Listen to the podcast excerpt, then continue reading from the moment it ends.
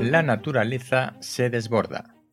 Tenemos una mirada muy antropogénica de todo, incluso de la naturaleza, y eso que los humanos nos hemos convertido en lo más antinatura que puede haber. Manipulamos nuestro entorno sobrepasando todo tipo de límites, destruyéndolo. Destruimos la naturaleza, no convivimos con ella, no compartimos su espacio, la sustituimos. Hola, soy Ignacio y esto es El décimo hombre. Reflexiones de ciencia de actualidad y naturaleza, porque cuando nueve personas están de acuerdo en algo, una décima debe llevar la tesis contraria. En el tema de hoy, la naturaleza se desborda. La noticia que me inspira hoy es que los elefantes asiáticos se mueven más tiempo fuera de las áreas protegidas que dentro de ellas.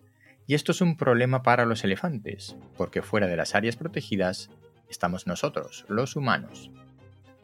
Por cierto que el primer trabajo relacionado con la biología del que tengo recuerdo fue una comparativa entre el elefante africano y el elefante asiático, pero eso es otra historia. La naturaleza no se queda encerrada entre los límites establecidos sobre un mapa. Esta problemática que existe en Asia en realidad la tenemos muy cerca de nosotros, con aspectos como los lobos o los osos. Muchos quieren que estas dos especies se queden en sus rincones y no se acerquen a lo que hemos establecido que son nuestros dominios. De la misma manera, no sabemos convivir con los llamados fenómenos meteorológicos adversos, es decir, sequías, lluvias torrenciales, inundaciones, y menos con otros fenómenos como terremotos o volcanes. Y todo esto es lo más natural del mundo, es la naturaleza en sí misma, más allá de que algunos de los fenómenos meteorológicos estén potenciados por nosotros mismos. Eso es la naturaleza, en el mundo en el que vivimos, es la realidad. La otra realidad urbana que nos hemos creado es como una realidad virtual. Y la naturaleza no entiende de límites, se desborda allá donde se encuentra.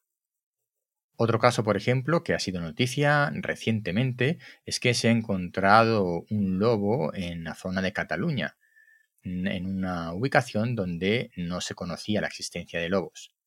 Ya ahí sería con este cinco lobos macho em, individuales que no forman manada que hay por los montes de Cataluña. Esto indica que el lobo empieza a expandirse y que en unos años podría llegar a tener manadas y a criar en, en los montes de Cataluña. La naturaleza se desborda, no le podemos poner límites y debemos aprender a convivir con ella, no a ponerle barreras. Como siempre, referencias en las notas del programa. Si no te has suscrito ya, suscríbete. Si estás en YouTube, dale a la campanita. Esto es El décimo hombre.